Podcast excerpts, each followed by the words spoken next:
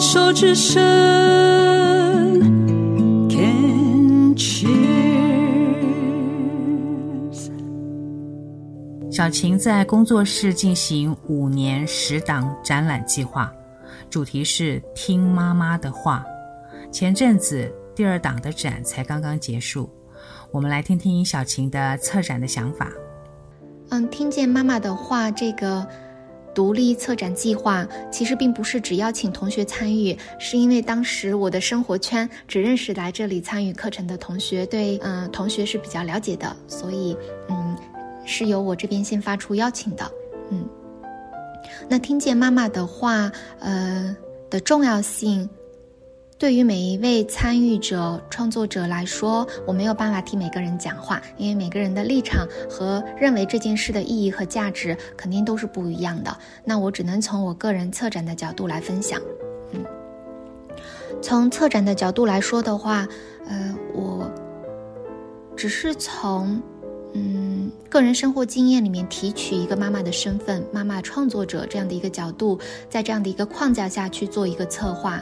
但是我觉得，并不是听见妈妈的话，这个展览有多么重要，而是我认为每个不同的个体，他在讲述自己的故事的时候，在通过自己双手创造的物品来练习自我表达、练习展示和分享的时候，它是非常重要的一件事。嗯，我觉得这个。独立叙事的过程，就是协助这个现实的世界完成一块拼图的过程。它是从一个私人化的角度剖析下去，嗯，那里面所展示和分享出来的都是来自一个人的内心世界，它是一个私人化的角度，而不是依附于任何一个主流话语权的角度。嗯，这个世界太不缺宏大叙事了，所以在这样的一个大背景下面，我认为个人的独立叙事它是重要的，它是非常重要的。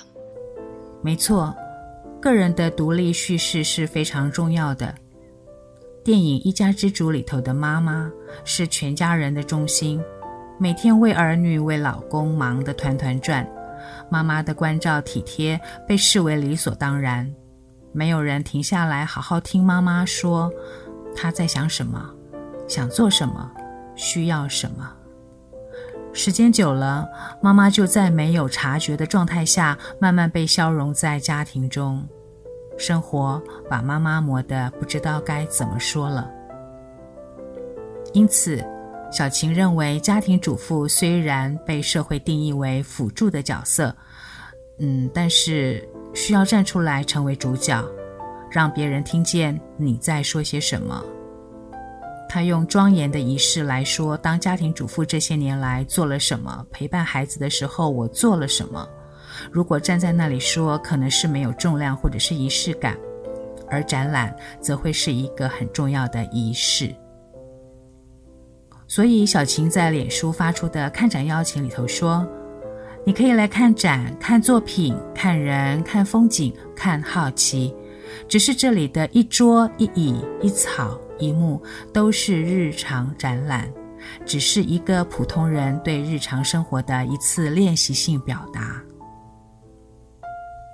小晴曾经在脸书上写下这样一段文字，她说：“从小便生存，生活在一个被撕裂的环境中，作为少数逃亡者的汉人，至于新疆边境线上的哈萨克族。”作为被盖上疆独帽子的新疆汉人，之于北京后的求学和求生存；作为少数大陆新娘，之于台湾后的被质疑；作为家乡唯一嫁来台湾的人，之于回娘家的时候被冷漠和被孤立。握着手里一堆模棱两可的身份证明，唯有退回到人生而为人的根本，才能自处。小晴的表述是在提出自己成长过程中一直在寻找认同，性别的认同、身份的认同、角色的认同。回扣到她研究所的研究主题和现在的创业，都是一个自我疗愈的过程，透过不同的形式和方法，找到自己和世界相处的舒适方式。因此，我向小晴提问：从新疆到北京念书时候的冲击，是否有所谓的竞争、狼性的不适应？之后再从北京到台湾，面对身份认同、生活差异，又有哪些适应和顺应呢？嗯，从新疆到北京，我好像没有办法把嗯北京的生活感受标签成竞争或狼性这两个词语。嗯，也许会有很多人在其中生活的是怡然自得的，只是当时的那个年龄和那个状态的我不是，我很局促。我刚从新疆去到北京的时候，会有嗯来自所谓边缘地区的一个身份上的自卑，也会有专业和能力不足的焦虑，呃，当然很重要的一个方面就是经济上的匮乏带给我很多不自信。当时我有读到一本书，是我们家乡的一位作家，他叫李娟。他的一篇散文中有记录一个故事，那个故事，嗯，大意好像是说一个哈萨克族的老乡骑着骆骆驼还是马去北京，就好几个月，等他回到再回到我们家乡的时候，周围的朋友邻居就去跟他打听说，诶，北京长怎么样啊？那个地方好不好啊？然后他他的回答就是说，说北京好是好，就是太偏远了点，嗯。所以我刚当时看到这个故事的时候，简直就是给我当头棒喝的感觉。原来我可以不用把北京当成某个中心，我不需要去为了他人或以某个地域去创造的神话去为那个神话喝彩，或者会被他吓到。我其实完全可以以自己生活的世界为一个中心，去展开一段自己的神话。嗯嗯，所以。我很感谢在北京生活的这段经历，它带给我了一个不一样的视角，如何看待自己，如何看待自己的出身、身份以及自己现有的一个状况和条件。嗯，从北京再选择来台湾，嗯，我也没有办法从大的层面去谈差异，只能把范围缩小到我的个人选择和经验上面。我现在是住在台湾的瑞芳区水南洞的山上，嗯。在这里生活，我是可以把握生活的主动权的。好像我可以决定用怎样的步调、怎样的节奏去生活。我甚至可以创造我自己生活的逻辑和游戏的规则。我不用在生城市的那个逻辑里面，呃，被运转。嗯，在这里我是可以野蛮生长的，所以我很喜欢。嗯，谢谢。可以野蛮生长嘞。这个“野蛮生长”的词语，和在实验教育、自主学习的领域里头说“长成他自己该有的样子”，是不是同义词呢？当探索发展不再受到标签化，被尊重多元发展，人自然会长成他与世界共处的最舒适、最泰然的姿态。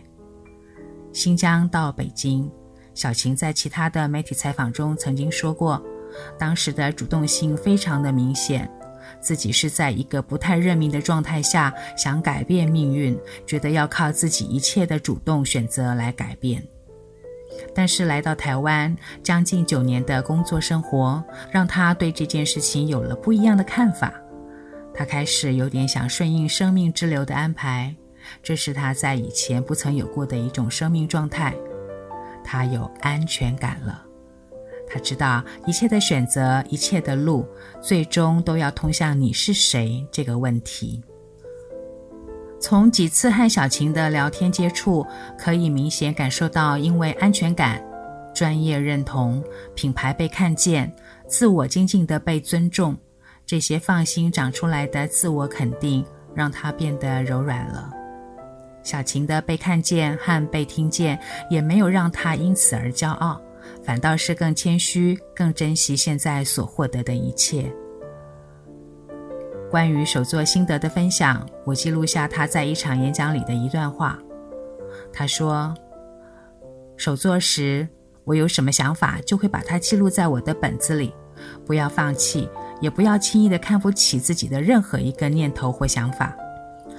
就像我说，我手缝的时候，缝出一种敲木鱼的感觉来。”所以我就一直在想这件事情了。当你的头脑有一直带着这样的问题的时候，肯定是哪怕是在看书、在路上走，这些都会给自己启发。我是这样的，一直带着问题的意识感。小晴说，她看《中国女工》这本书，西松老师说，她穿的衣服都是妈妈手工做给她的唐衫。妈妈过世了，衣服破了，她就自己修复。修补的过程当中，依照妈妈缝过的痕迹再缝回去，只有一段破就缝那一段。缝的过程中就对应到现在所关注的事情上。以前妈妈、家庭主妇那些女工都在修行的路上，妈妈可能跟我也一样，一些所谓的修行的人也一样，他们已经往那条路上走了很远，所以她感受到那种平和宁静的状态。或者是一种出离的状态。西松老师的感知对应，让小晴确定了她的感觉是没有错的。小晴又说，如何稳定地生出智慧来，她需要一个和外界隔离的空间。手作这件事情是让她保持内心平静稳定，和外界有所隔离的那个玻璃罩子。他觉得那个中间的火光才能够稳定的发光，才可以生出智慧来。你投入的那一秒的感觉，你会一直带着那个问题意识，就可以一直一直的深入下去，跟好多东西可以有所串联。小晴的这段表述，手作人一定很有共鸣。手作的无意识动作和有意识的意识感，是多么的宝贵和有意义。自称是个不合时宜的人的张小琴，是你在山坡上放羊我唱歌的文创品牌，以及你在艺文空间的创业经营者。